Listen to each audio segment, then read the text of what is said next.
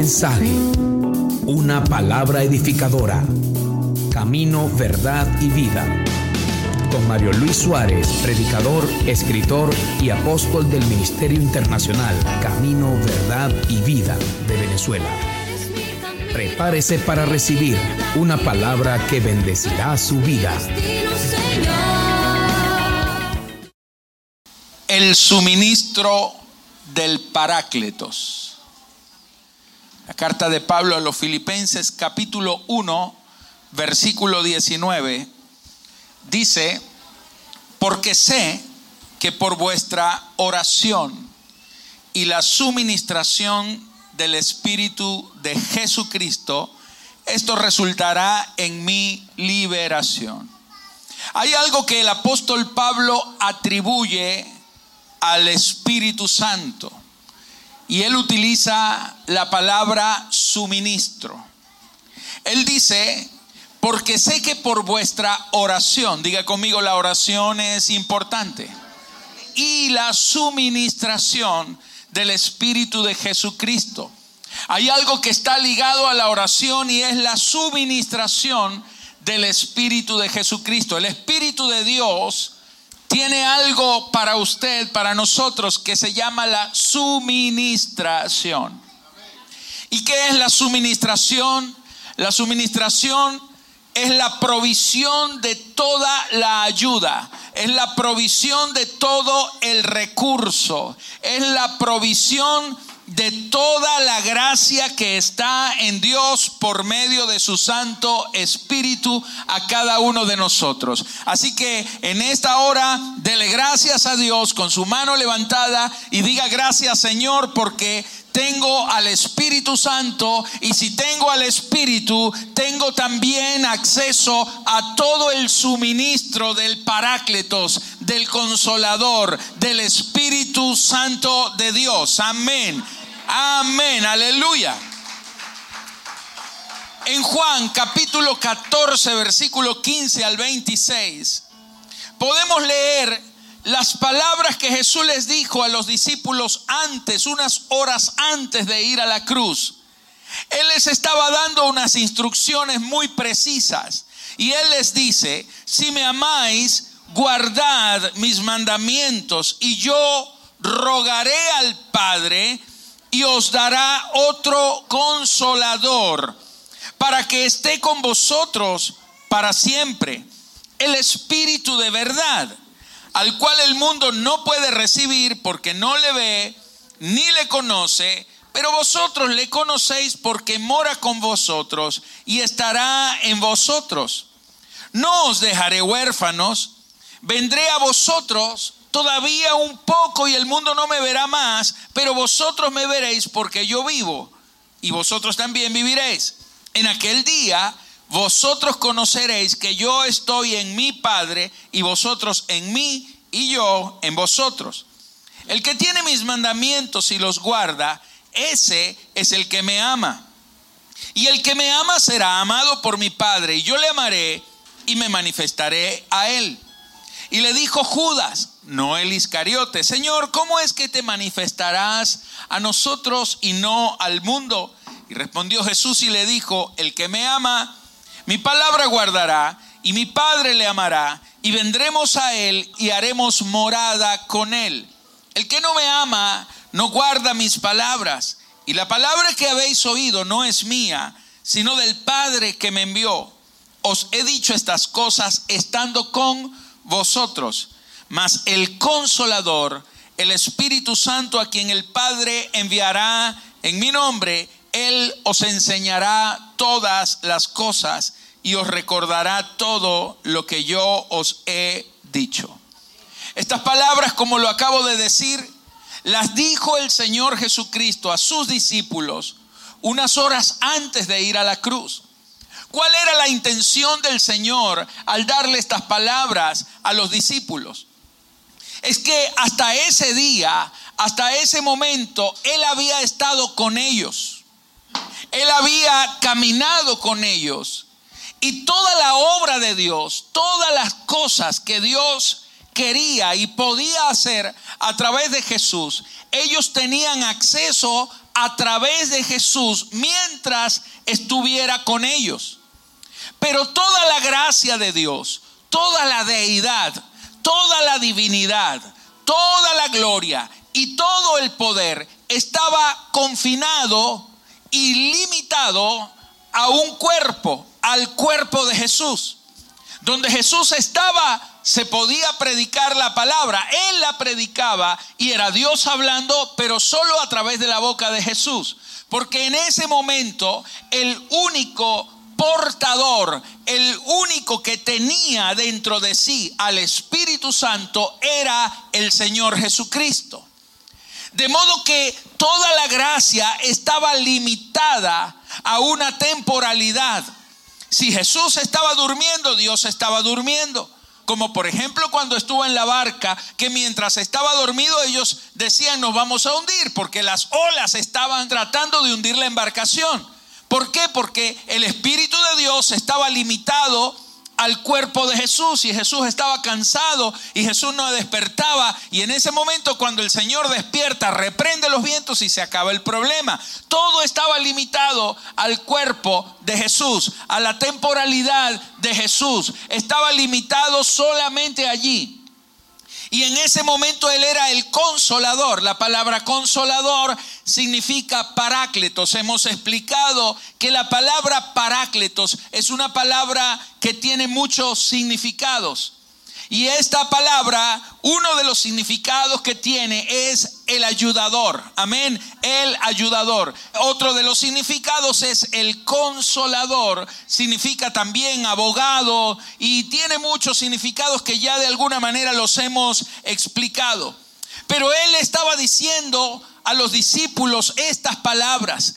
¿Por qué? Porque dentro de pocas horas ya ellos no estarían más con Jesús ya ellos no iban a tener al Jesús físico corporal y ellos tendrían que enfrentarse a una vida sin Jesús. Y Él les estaba enseñando que aunque Él no iba a estar más en el cuerpo físico, ellos no iban a quedar huérfanos, ellos no iban a quedar sin ayuda. Él dijo, yo les enviaré otro consolador. Hemos explicado que otro significa otro de la misma clase, otro del mismo tipo, otro que hace lo mismo. Es uno exactamente igual a mí, que si yo se los envío, aunque yo no esté, pero está Él, es como si yo estuviera porque es otro exactamente igual a mí. Por eso no los dejaré huérfanos, no los dejaré sin ayuda, sino que el Padre, yo rogaré al Padre y el Padre enviará al consolador que es el Espíritu de verdad, el Espíritu de vida, el Espíritu Santo. Mis amados, estas mismas palabras tienen efectividad, están vigentes para nuestra vida hoy, porque el mismo Espíritu Santo que fue provisto en aquellos días, cuando el Espíritu de Dios fue dado por el Padre, fue suministrado por el Padre, ese mismo Espíritu es el que le ha sido suministrado a usted y ahora está dentro de usted y vive dentro de usted. Así que levante su mano porque usted tiene todo el suministro del Espíritu de Jesucristo a su favor. Amén. Amén. En el versículo 16 dice, y yo rogaré al Padre y os dará otro consolador. ¿Para qué les va a enviar ese consolador? Y Él les dice, para que esté con vosotros siempre. Aleluya. Diga conmigo, para que esté con vosotros siempre hará morada dentro de ti, es lo que está diciendo.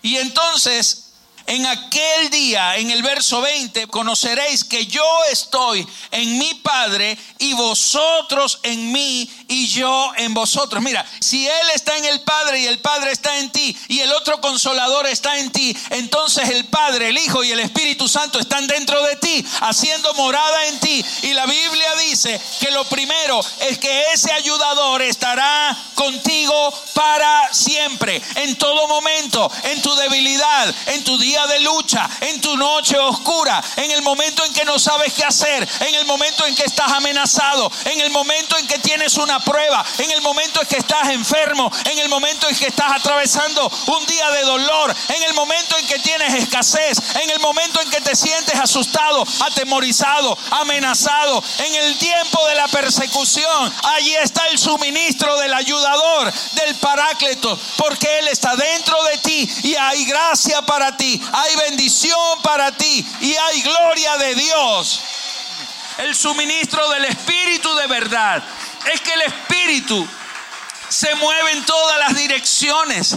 Él se mueve contigo, pero se mueve en ti. Él está obrando dentro de ti y fuera de ti. Cuando tú no sabes qué hacer, cuando tienes una falta de dirección allí afuera, Él está moviéndose contigo. Pero cuando tú por dentro tienes necesidad de que se te revele la verdad de Dios, Él está dentro de ti, porque el Espíritu está contigo y en ti. Alguien diga amén a eso. Aleluya. Le damos la gloria a Dios. El tercer principio que quiero compartirles, que nos revela qué es el suministro, qué es el suministro del Parácletos.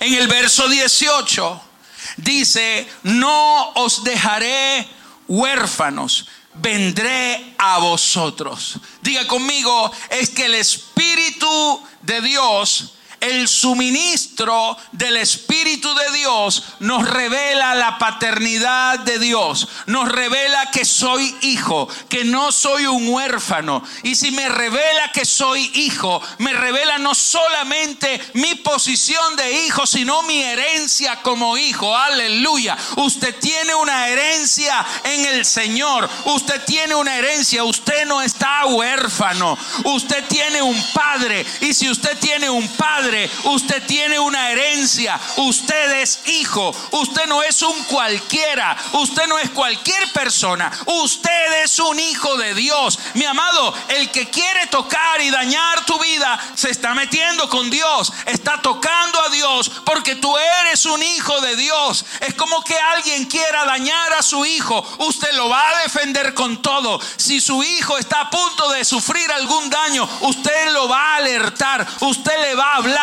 porque es su hijo. Quiero que sepa que el Espíritu de Dios suministra la revelación de la paternidad para hacerte entender que no eres huérfano, que tienes al Señor, que tienes un Padre celestial que se te revela. Usted vive y el Padre mora, el Hijo mora y el Espíritu mora dentro de usted. Aleluya. Todavía un poco, dice el verso 19, y el mundo no me verá más. Pero el Señor les decía, pero vosotros me veréis. Aunque ustedes no me van a ver con estos ojos, pero ustedes me van a ver, porque yo vivo y vosotros también viviréis. Porque usted no está huérfano, porque usted tiene la vida del Padre. Es lo que está diciendo el Señor. Ese es el suministro del consolador. ¿Cuántas veces quieres un consejo? ¿Cuántas veces quieres alguna ayuda? El suministro es que Él te revela que ese a quien los que no lo conocen llaman el Dios altísimo, para usted no es el Dios altísimo, es tu Padre en intimidad porque está en ti por el Espíritu. Aleluya. El cuarto suministro dice, en aquel día vosotros me conoceréis. Escuche, es acceso al conocimiento de Cristo. El Espíritu Santo te va no solo a revelar al Padre la paternidad de Dios, te va a revelar a Cristo. Porque Cristo es el centro, es la sustancia de nuestras vidas.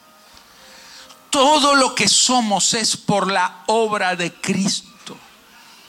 Usted y yo no teníamos ningún derecho a tener acceso a ninguna bendición, no teníamos derecho a ser bendecidos, a ser salvados, a ser perdonados.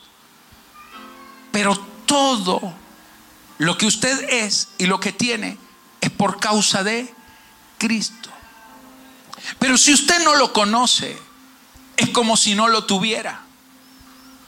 Porque lo único que va a hacerte diferente es cuando a ti se te revele Cristo. La Biblia dice, y conoceréis la verdad. Y la verdad os hará libres. Lo que te hace libre es la revelación, el conocimiento de la verdad. ¿Y qué es la verdad? Cristo. Él dijo, yo soy el camino, la verdad y la vida. Entonces mira lo que dice. Lo primero que usted en este punto va a entender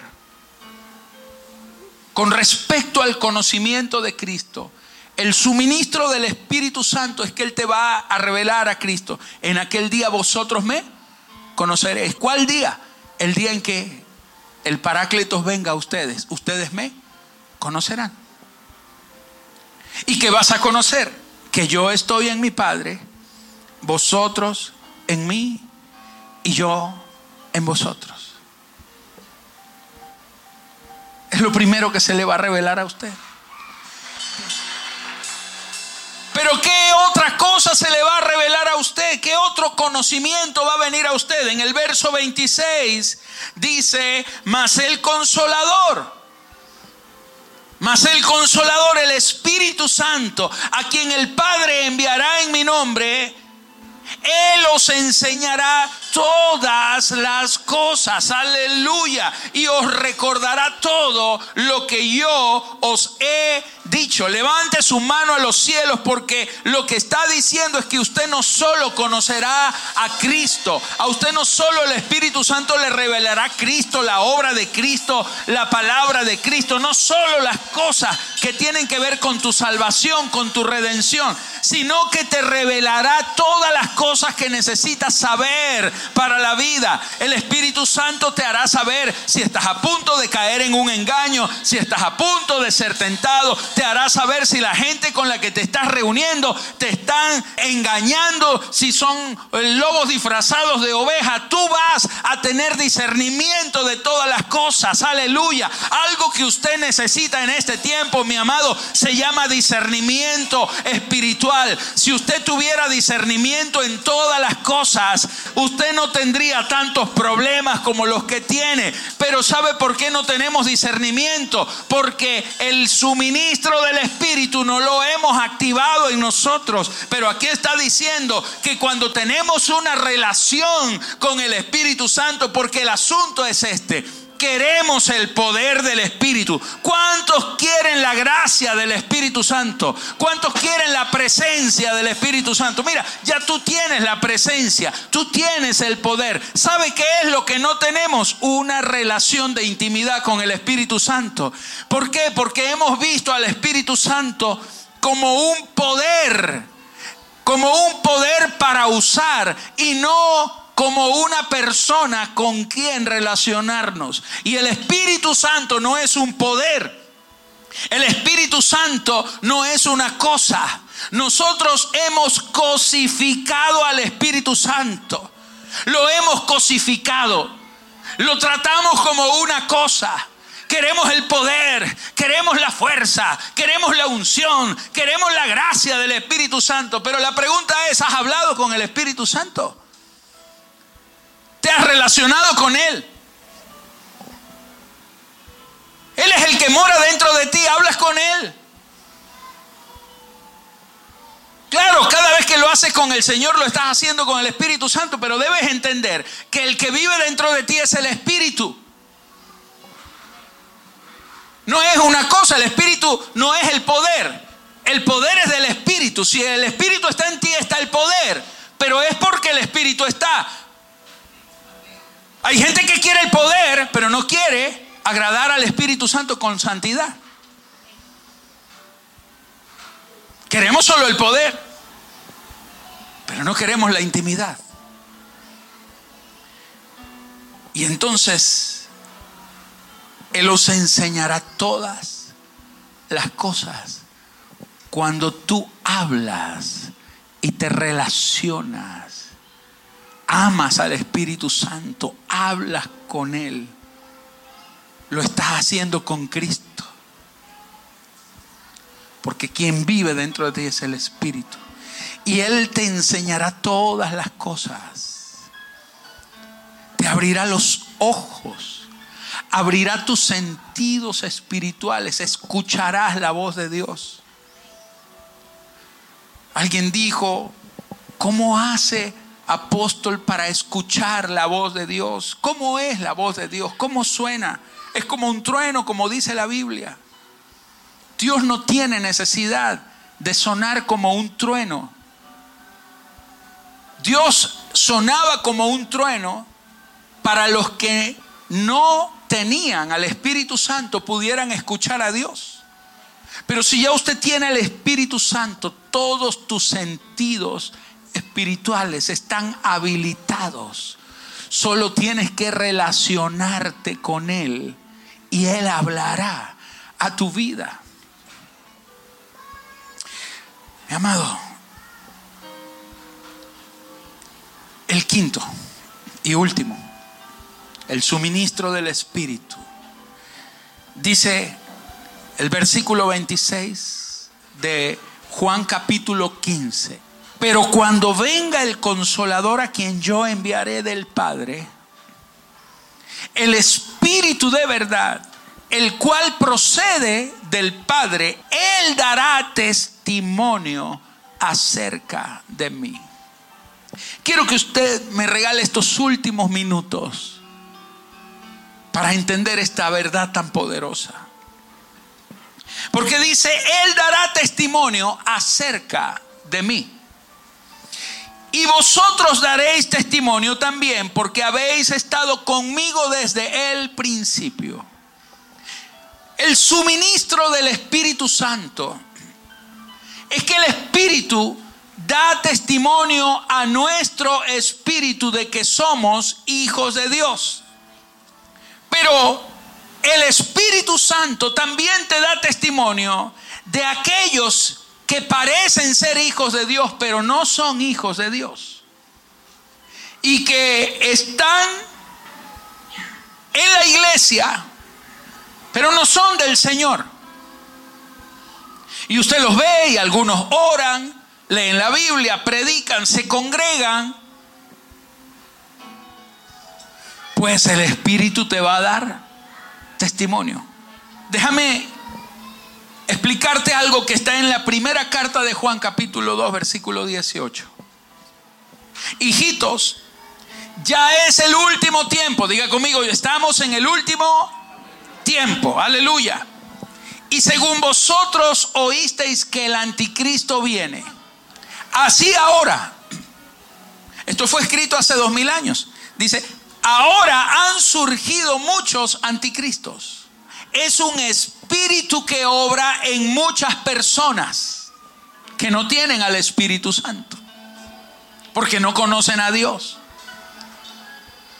Ahora permítame ir un poquito más allá. Usted se pone a ver en estos días y hoy todo, todo lo que usted está viendo, mi amado, es la personificación de todo lo que es anticristo. Es una oposición a Cristo personificada, institucionalizada en cada cosa. Los niños que van a ver una caricatura ya los están forzando a ver, por ejemplo, la inclusión de géneros y todo esto, el matrimonio homosexual y toda la agenda LGBTXRPQST. Pero bueno, se ha institucionalizado todo lo que es opuesto a Dios. Y los que estamos predicando lo contrario, lo contrario a esa agenda, que es lo que todo el tiempo hemos predicado, hemos hablado de Cristo, hemos hablado del Señor, seremos perseguidos por esto. seremos perseguidos por predicar esto. Ahora bien, Verso 19 dice, salieron de nosotros, pero no eran de nosotros. Porque si hubiesen sido de nosotros, habrían permanecido con nosotros. Pero salieron para que se manifestase que no todos son de nosotros. No todos son de nosotros. ¿Y quiénes somos nosotros? Los que tenemos el suministro del Espíritu Santo porque amamos a Cristo. Porque si vosotros me amáis, guardaréis mi mandamiento y yo rogaré al Padre para que los que me aman tengan al Espíritu Santo. Usted tiene el Espíritu Santo porque usted ha amado a Cristo, porque usted ha recibido a Cristo, porque usted ha creído en Cristo. Que alguien se congregue no lo hace de nosotros. Que alguien predique no lo hace de nosotros. Que alguien se siente a su lado no lo hace de nosotros. ¿Y cómo sabe usted si es de nosotros o no es de nosotros? Por el suministro del Espíritu. Porque el Espíritu da testimonio de los que son de Cristo, pero también de los que son anticristo. Si usted le presta los oídos a los anticristos, todos se oponen a todo lo que es de Dios. Se oponen a todo lo que se enseña. Mira, el apóstol está diciendo así, pero eso no es así como te lo está diciendo. Diga conmigo, anticristo. Porque yo le estoy aquí enseñando a Cristo. Yo no le estoy hablando de otra cosa, sino de Cristo. Le estoy diciendo que Cristo es tu vida. Él es el único en tu vida que tú te debes todo a Cristo. Si alguien le enseña algo diferente a eso, es anticristo. La palabra Cristo significa ungido. Anticristo es el que contraria todo lo que es ungido. El que habla mal de un ministro, de un ministerio, es un anticristo. Está hablando mal de un hombre que ha sido ungido. El que cuestiona hasta las buenas doctrinas, la buena enseñanza. Hay cosas que obviamente hay que cuestionarlas porque no todo lo que usted escucha viene de Cristo, pero ¿a quién escucha usted? No le preste el oído a los anti Cristo, porque salieron de nosotros, pero no eran de nosotros. Quiere decir que hay muchos que todavía están con nosotros, van a salir, se van a manifestar, pero quizás usted en este momento no sabe quién le está prestando su oído. Gente que te saca de una iglesia es un anticristo. ¿Por qué te van a sacar de una iglesia? Y es tan terrible que cuando un hombre de Dios viene a advertírtelo, tú te enojas porque muchos se han dejado contaminar. Pero la Biblia dice, verso 20, pero vosotros, diga conmigo, están hablando de mí, pero vosotros tenéis la unción del santo y conocéis todas las cosas. En primera de Juan 2, 27 dice, pero la unción que vosotros recibisteis de Él, ¿de quién? Del suministro del Paráclitos. La unción que vosotros recibisteis de Él permanece en vosotros. Escucha, y no tenéis necesidad de que nadie os enseñe. Así como la unción misma os enseña todas las cosas y es verdadera y no es mentira, según ella os ha enseñado, permaneced en él. Estamos hablando de los anticristos que te enseñan a no permanecer en el Señor, a irte de la iglesia, a congregarte solo en tu casa porque no tienes necesidad de someterte a hombres Maldito el hombre que confía en el hombre, te dicen. Pero no tienes necesidad de que nadie te enseñe, porque ya el Espíritu te enseñó. ¿Y qué te ha enseñado el Espíritu? Levanta tu mano. Dice aquí, esa unción es verdadera, no es mentira, y según ella os ha enseñado, permanece en él.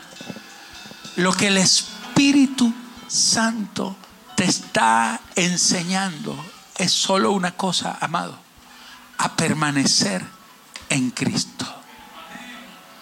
Cualquier cosa que te saque de Cristo es del anticristo.